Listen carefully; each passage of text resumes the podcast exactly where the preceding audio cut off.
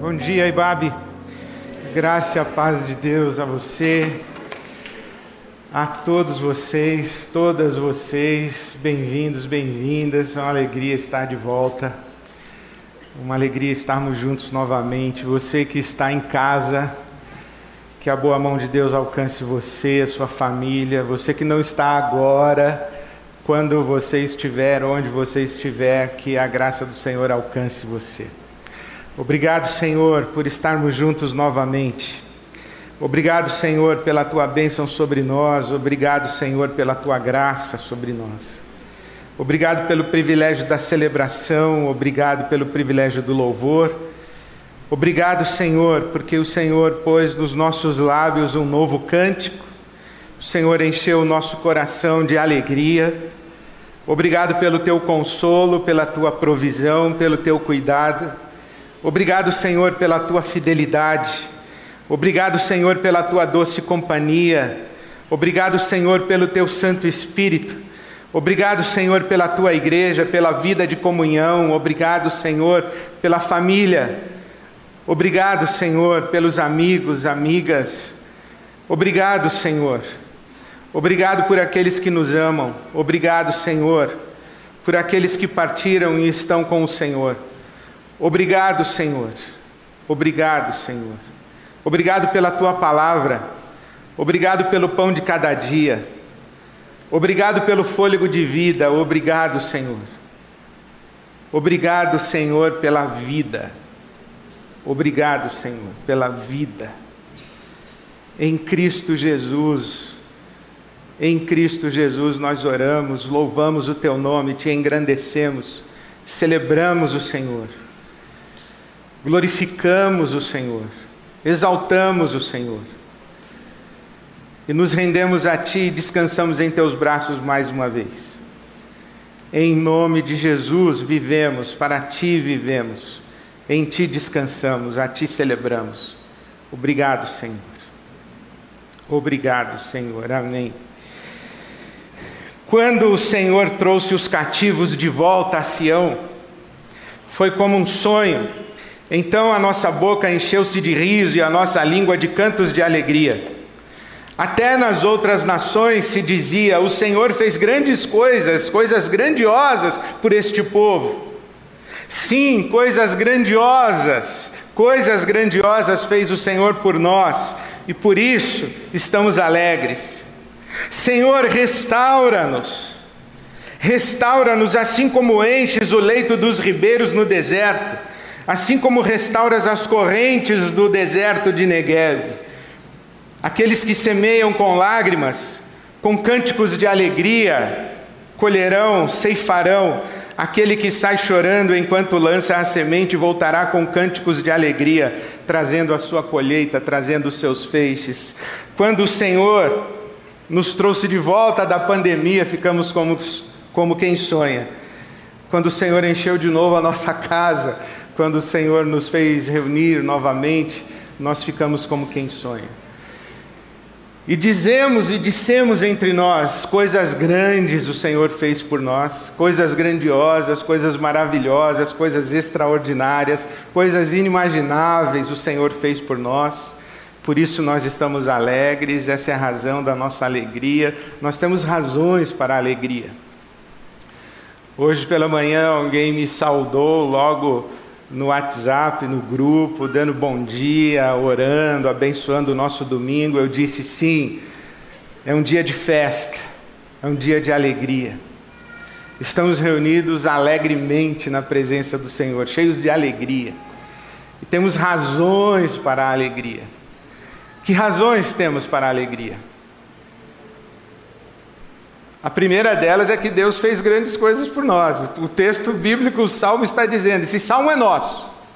O cativeiro, nós podemos pensar no tempo da pandemia, o tempo do distanciamento, o tempo do isolamento, o tempo em que não estávamos juntos, não estávamos reunidos. Houve um tempo muito radical, que nem mesmo a família próxima experimentava convivência, cada um dentro da sua casa, era um, era um confinamento E nós imaginávamos, quando será que isso vai acabar? Eu me lembro que em março do ano passado, a minha filha apavorada disse assim: Pai, será que em abril nós estamos de volta? Eu não vou aguentar até abril.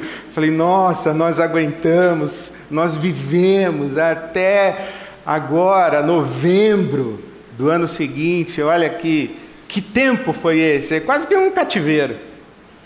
Fomos para o exílio. Mas Deus fez grandes coisas por nós. Deus fez maravilhas por nós. Nossa vida nunca esteve à deriva. Nossa vida nunca esteve à mercê de um vírus. Nossa vida nunca dependeu da vacina.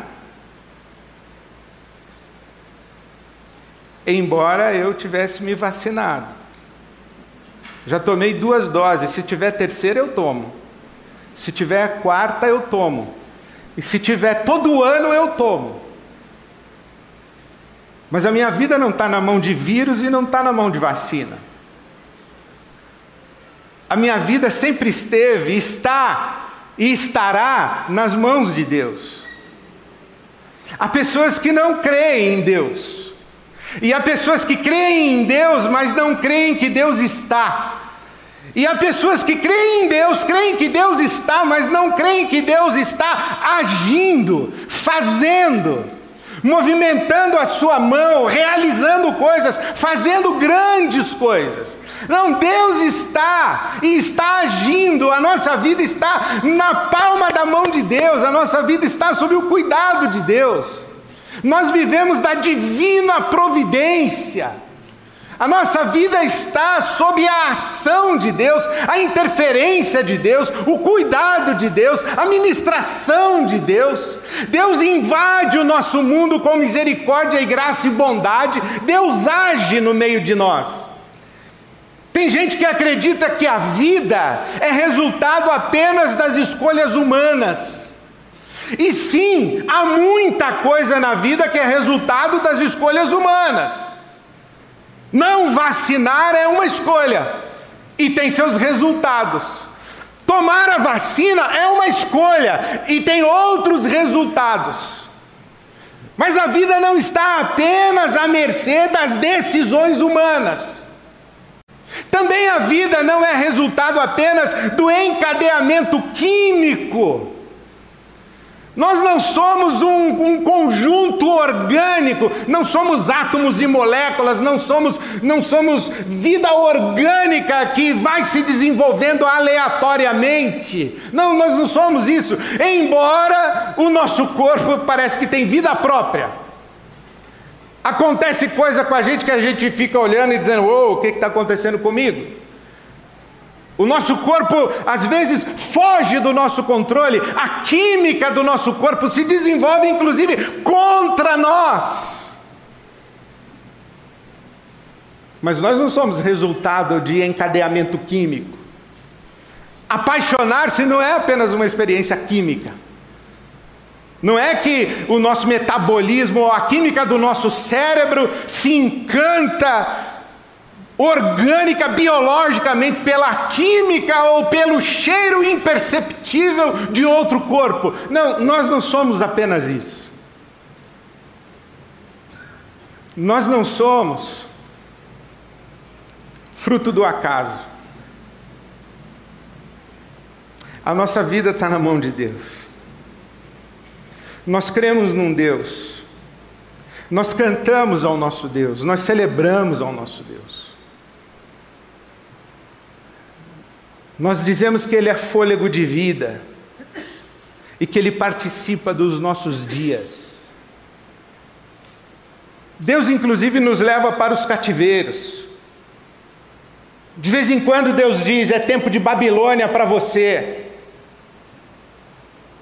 Existem Babilônias, exílios, cativeiros, que são resultados de nossas escolhas.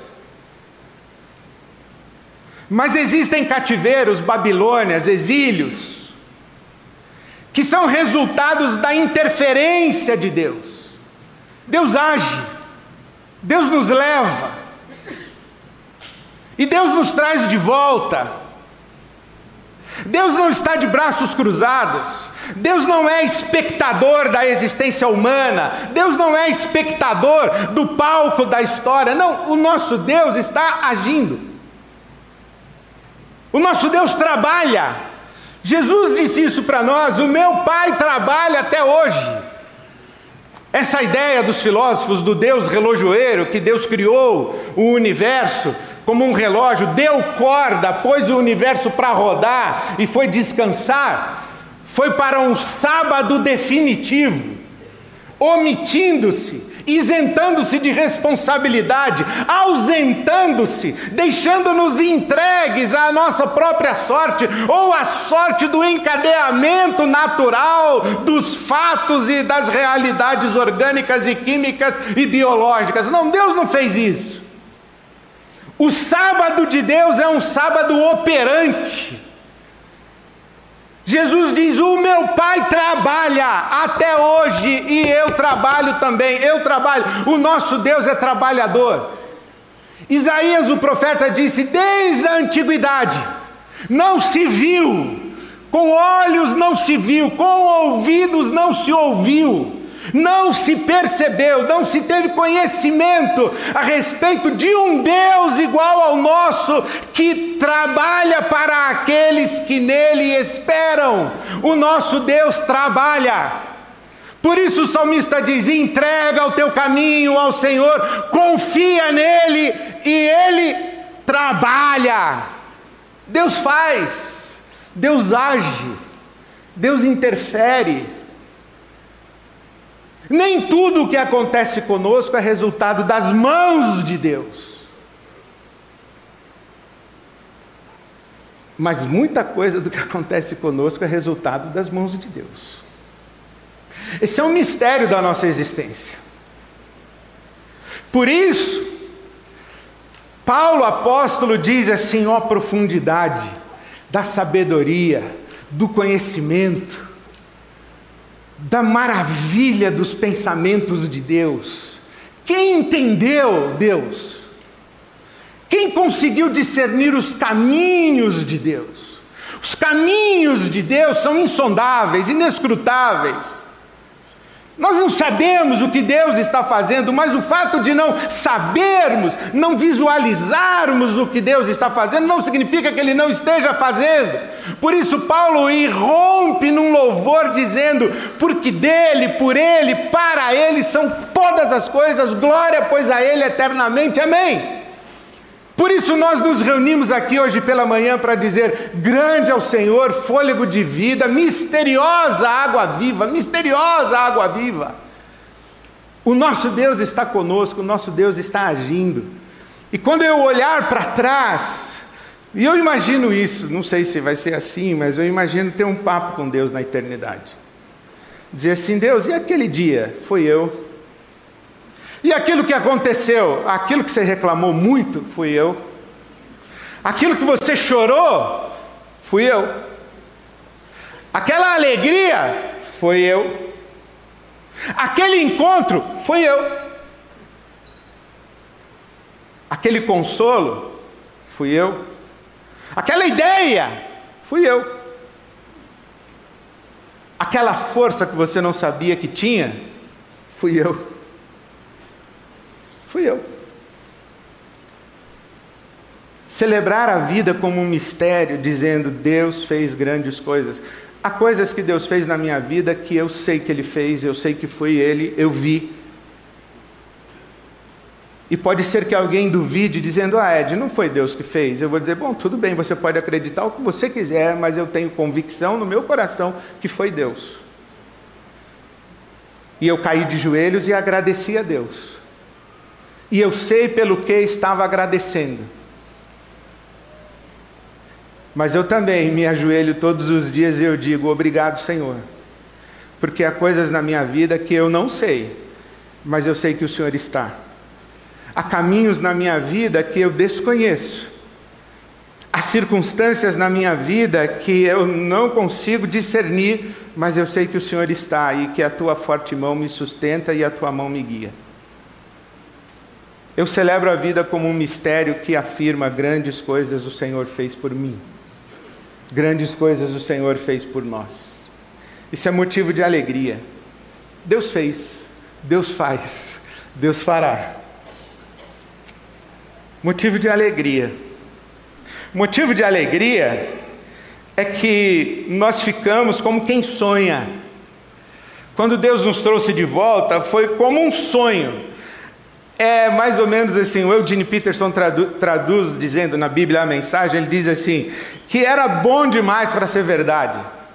Era, era assim, é difícil de acreditar. E certamente você já viveu e vive coisas assim na sua vida. Não, eu não acredito.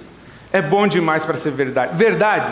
Ou então, quando alguém te dá uma notícia, você fala assim: Você está brincando comigo? Você está de brincadeira? Falo, não, é verdade. E a gente dá glória a Deus. E é bom demais para ser verdade. Esse bom demais para ser verdade é arrebatador. O sonho tem a ver com a imaginação. O sonho tem a ver com a possibilidade de pensar naquilo que nós gostaríamos que fosse, embora ainda não seja. O sonho é a nossa imaginação corrigindo a realidade. O sonho é a nossa imaginação semeando mundos reais. O sonho é a nossa imaginação semeando mundos possíveis. O sonho é a nossa imaginação profetizando contra o que é. O Salmo 137 diz o seguinte: que quando nós estávamos no cativeiro, as pessoas diziam: cantem canções aí para nós. Por que, que vocês recolheram seus instrumentos? Por que, que vocês colocaram as, os instrumentos de vocês no quartinho e fecharam a porta? Cantem aí as suas canções. E nós dizíamos: não é possível cantar aqui no cativeiro. Aqui não é lugar de cantar, de louvar, não é lugar, porque aqui nós estamos convivendo com o mal, aqui nós estamos convivendo com a maldade, aqui nós estamos convivendo com a hostilidade, aqui nós estamos convivendo com a morte, com a brutalidade, com o desrespeito à vida, com a indignidade, aqui nós estamos convivendo com uma afronta à santidade de Deus, aqui é tempo de profetizar e é tempo de sonhar, porque quem profetiza sonha e quem sonha profetiza profetiza, porque quem sonha com Deus sonha sonhos proféticos. Então nós sonhamos. E sonhar é motivo de alegria, porque sonhar é transportar-se para um mundo que ainda não existe, crendo que ele é possível, crendo que ele existirá, e colocar esse sonho nas mãos de Deus, para que Deus abençoe de modo a fazê-lo realidade. Sonhar é revoltar-se, rebelar-se contra as manifestações da morte. Sonhar é dizer que o que é não pode ser verdade, o que é não será definitivo. Eu me recuso a acreditar que isso aqui é o fim, eu me recuso a acreditar que o cativeiro é o meu ponto de chegada, eu me recuso a acreditar que o exílio é o que Deus tem para mim. Me recuso, então eu sonho, sonho e profetizo, e enquanto sonho e profetizo, eu me alegro, não na realidade, mas na profecia que Deus coloca no meu coração enquanto eu sonho sonho. Então, sonhar é motivo de alegria. Quem não sonha já morreu. E nós sonhamos. Nós sonhamos com esse dia, nós sonhamos com esse reencontro. Nós sonhamos e nós falamos aí, é um clichê, o novo normal. Que novo normal? Sei lá que novo normal. Sonhe, sonhe, pensa aí qual é o novo normal. Nós sonhamos com a nova Ibabe. Quantas vezes nós falamos assim: quem será essa Ibabe que vai voltar? Como será a Ibabe que vai voltar? Como nós vamos viver depois desse um ano e meio? Vamos continuar a fazer as mesmas coisas que sempre fizemos? Vamos continuar a fazer as mesmas coisas do mesmo jeito que sempre fizemos? Não, nós sonhamos, nós imaginamos e nós profetizamos futuros. Isso é motivo de alegria. Viver nos sonhos é motivo de alegria. De vez em quando vem alguém e diz assim: "Oh, acorda". Não, não acorda não. Continua sonhando. Quem não sonha já morreu. Quem não tem capacidade de imaginar futuros, deu a vida por encerrada.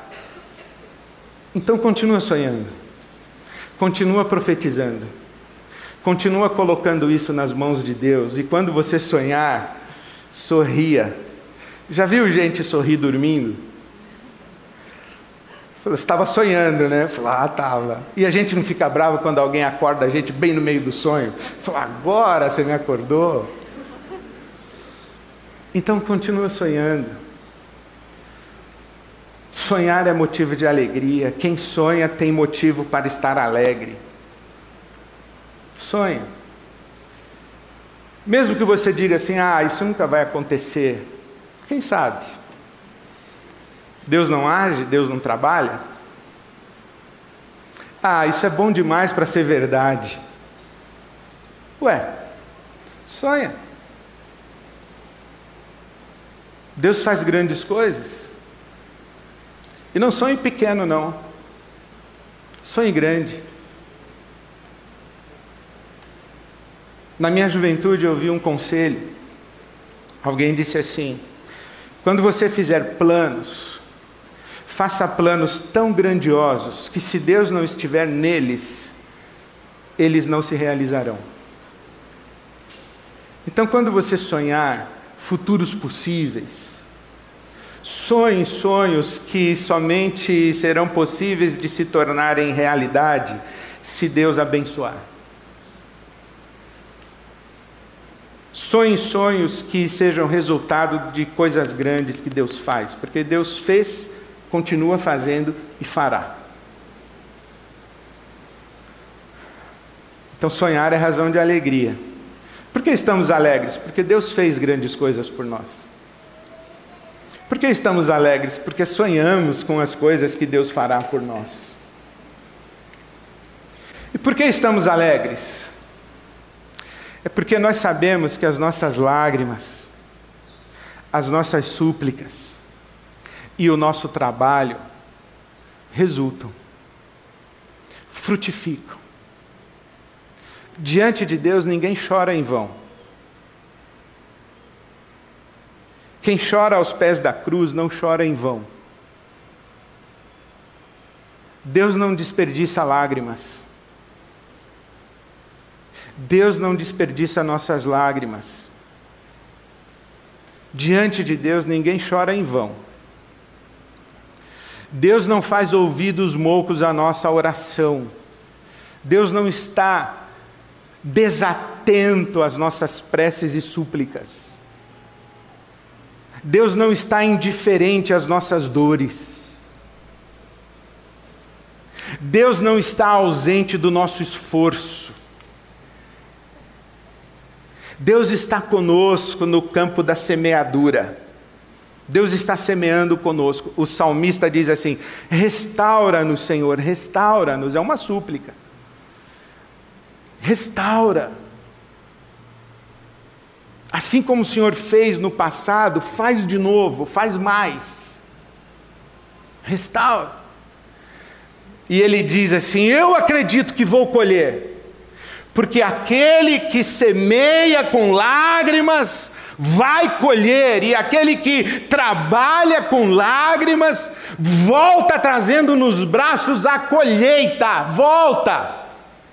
O nosso trabalho resulta, o apóstolo Paulo diz o seguinte: olha, sejam firmes, sejam constantes, perseverantes, não desanimem, continuem trabalhando, porque o nosso trabalho não é vão no Senhor. O nosso trabalho resulta, o nosso trabalho frutifica. Mesmo quando trabalhamos com lágrimas, e eu, eu, me pus a pensar, por que trabalhamos com lágrimas? Por que nós semeamos com lágrimas? Por que ele falou aqueles que semeiam com lágrimas? É porque eles estão de volta do cativeiro, eles estão de volta do exílio, eles foram para Babilônia. E quando foram para Babilônia, Sião, a cidade de Jerusalém, foi invadida, foi incendiada.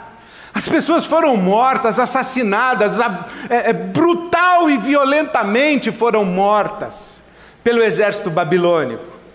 O templo de Jerusalém foi destruído. Eles voltam do cativeiro e têm uma terra arrasada Os muros de Jerusalém estão no chão, o templo de Jerusalém está no chão, as casas de Jerusalém estão no chão. Quando eles voltam, eles encontram um vazio. Nós choramos os nossos vazios.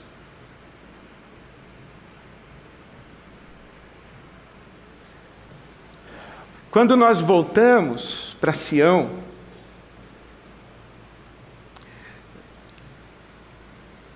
nós nos deparamos com as nossas perdas.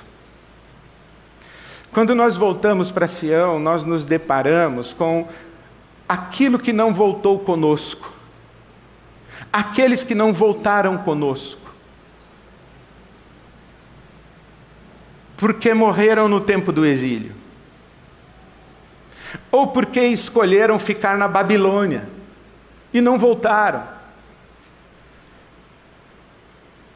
E nós temos que conviver com o vazio daqueles que não voltaram conosco e do que não voltou conosco. E com o vazio daquilo que imaginávamos encontrar em Sião, mas em Sião não existe mais. Passaram-se 70 anos de exílio e aí a gente volta para Sião achando que vai estar tudo no lugar, vai estar tudo igual. Não, não está tudo no lugar, não está tudo igual e a coisa que não está mais. Então a gente convive com o vazio, a gente convive com memórias, nós convivemos com o nosso luto,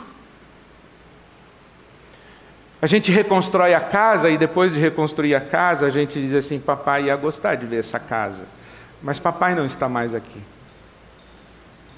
Mamãe ia gostar de ver a nossa mesa assim, mas mamãe não está mais aqui. Então a gente está trabalhando reconstruindo a casa. A gente está trabalhando reconstruindo o muro da cidade. A gente está trabalhando reconstruindo o templo. Mas enquanto a gente trabalha, a gente chora. A gente chora os vazios. A gente chora as memórias. Enquanto a gente trabalha, a gente chora as nossas próprias transformações e dores. As coisas em nós que não são mais como eram. A gente chora porque a gente tem nas costas as marcas dos chicotes da Babilônia. A gente chora porque uma certa inocência, uma certa ingenuidade se foi. Então a gente chora. E chorar faz parte. Mas sabe o que é maravilhoso aqui? É porque a gente não para de semear enquanto chora. A gente semeia e chora, chora e semeia. A gente não deixa de acreditar que vai ter colheita. A gente não deixa de construir o futuro sonhado.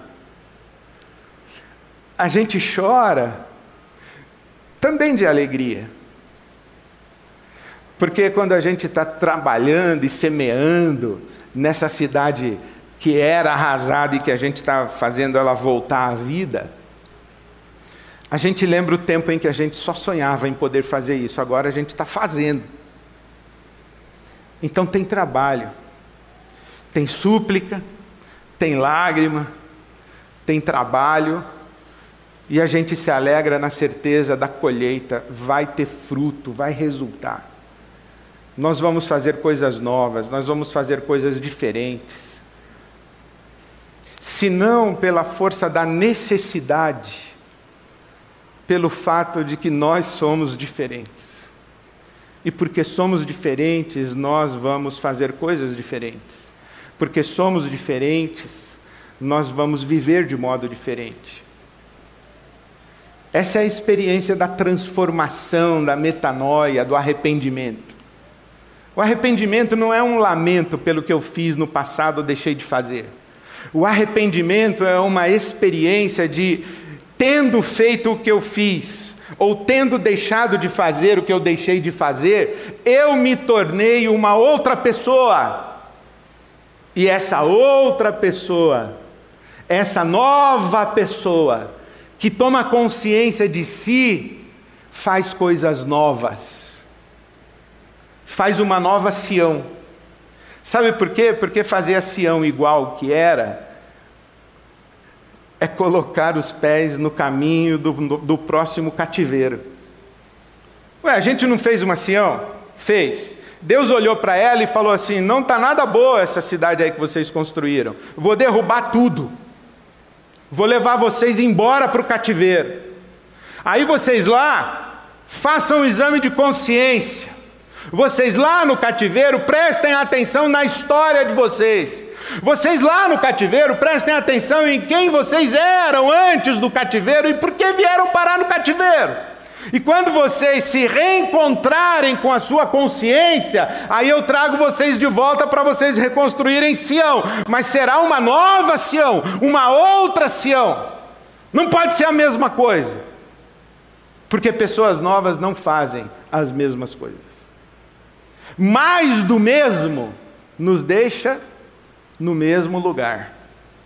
Nós não estamos de volta para fazer mais do mesmo. Nós estamos de volta para fazer coisas que nunca fizemos, para fazer coisas de um jeito que nunca fizemos, porque nós não somos os mesmos. As coisas grandes que Deus fez por nós, Ele fez também em nós. E Ele quer nos usar para fazer coisas grandes através de nós. Isso é motivo de muita alegria. Então nós temos razões para a nossa alegria. Deus fez coisas grandes. Nós temos sonhos de futuro. E nós temos a certeza e a convicção de que as nossas lágrimas, as nossas súplicas e o nosso trabalho resultam. Eu, eu oro a Deus que no nosso reencontro nós tenhamos uma alegria consistente uma alegria lúcida, uma alegria adulta. Não é um contentamento um contentamento alienado, porque ah, voltamos. Não, voltamos diferentes. Voltamos e encontramos alguns vazios, voltamos com lágrimas nos olhos, voltamos com profecias e sonhos, voltamos com compromisso de trabalho, porque nós acreditamos que podemos fazer coisas novas, podemos construir famílias novas, podemos construir futuros novos, igrejas novas, cidades novas, sociedades novas, relações novas. Acreditamos que podemos ser novos, porque o Deus que fez, continua fazendo e fará. Que Deus abençoe você e que as pessoas à sua volta tenham sustos e que elas elas digam assim: "Uau! O que aconteceu?" E você vai dizer assim: "O que aconteceu é que nesse tempo em que a gente não se viu, eu sonhei, eu profetizei, eu chorei, eu supliquei, eu semeei, e Deus fez grandes coisas por mim. É por isso que eu estou assim. Eu estou muito comprometido a continuar sonhando, chorando, suplicando, semeando, me deixando transformar por Deus, para que Deus transforme o mundo à minha volta. Que seja essa a bênção de Deus na sua vida. Amém. Estamos aqui à mesa de nosso Senhor Jesus Cristo. O pão e o vinho.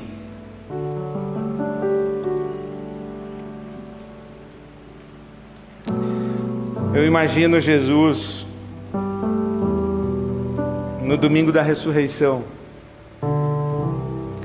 Eu imagino Jesus quando ele se reencontrou com seus discípulos. Pensa nisso.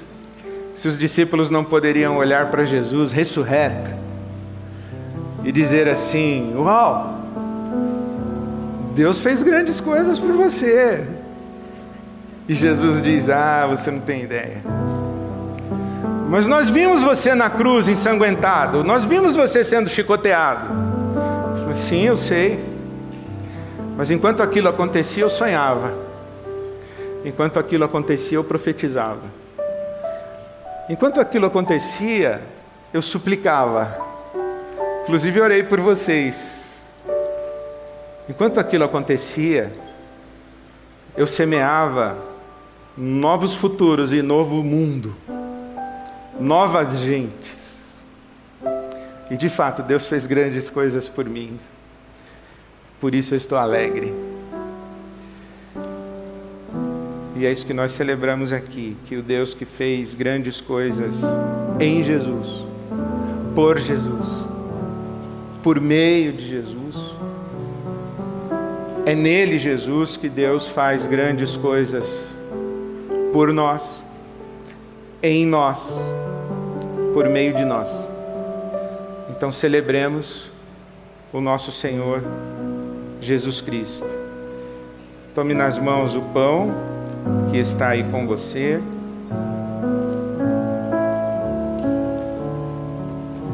E antes de participarmos juntos, vamos orar. Deus nosso Pai, celebramos o Teu nome pelas grandes coisas maravilhosas e inimagináveis coisas que o Senhor fez por nós. E especialmente, e de maneira singular, porque nada se compara a isso que o Senhor fez. Nós celebramos o, o Teu nome pelo que o Senhor fez na cruz de Jesus por nós. Nesse corpo partido de Jesus, o que o Senhor fez por nós. A mais maravilhosa de todas as coisas, a mais extraordinária de todas as coisas a mais inimaginável de todas as coisas. O Senhor nos fez vencer a morte e sonhar com a eternidade. Obrigado, Senhor.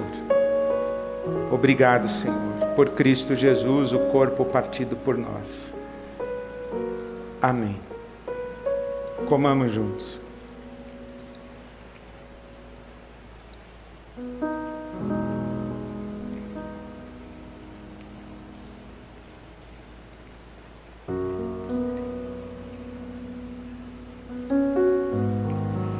Jesus teve em mãos o cálice e disse: Esse cálice é a nova aliança no meu sangue, por isso que o vinho representa o sangue de nosso Senhor Jesus Cristo. Uma aliança que Deus fez conosco. E fez uma promessa de que um dia nós estaríamos à mesa com Ele, no reino de Deus consumado. Ele disse: Eu não vou mais tomar o fruto da videira com vocês até aquele dia. Então nós ansiamos por esse dia. Eu queria convidar você a se colocar em pé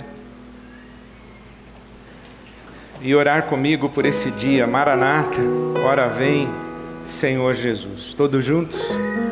Maranata, ora vem, Senhor Jesus. Vem, Jesus, fazer novo o nosso mundo. Vem, Jesus, fazer fazer nova a nossa história. Vem, Jesus, fazer-nos novos até aquele dia quando tudo será novo. É no teu sangue que temos essa esperança, e é no teu sangue que nos agarramos a essa promessa. Maranata, vem Jesus, vem Jesus. Tomemos juntos.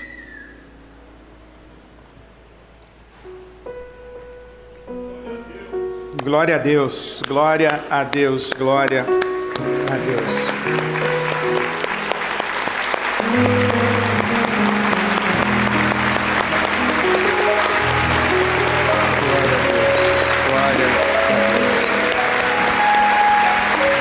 Deus, glória a Deus. Que a maravilhosa graça de Jesus, o amor de Deus, o nosso Pai a comunhão, a consolação, a doce companhia do Espírito Santo seja com você, com a sua casa, com todo o povo de Deus espalhado pelo mundo, hoje e sempre. Amém.